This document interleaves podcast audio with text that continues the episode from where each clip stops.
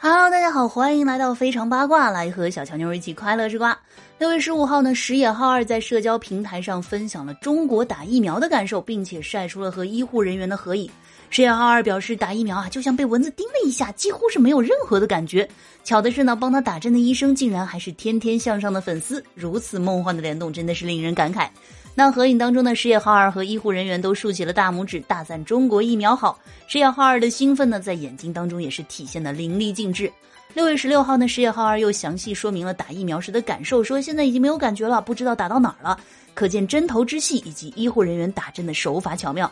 而且呢，疫苗非常的安全，让他打针之后呢，没有丝毫的不适。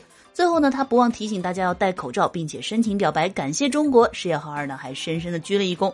话说石野浩二的谦逊和对中国的爱呢，真的是刻在骨子里了，难怪他能够在中国长红了。好了，喜欢节目的话，记得给专辑点个订阅，同时呢，关注主播可以收听更多精彩内容。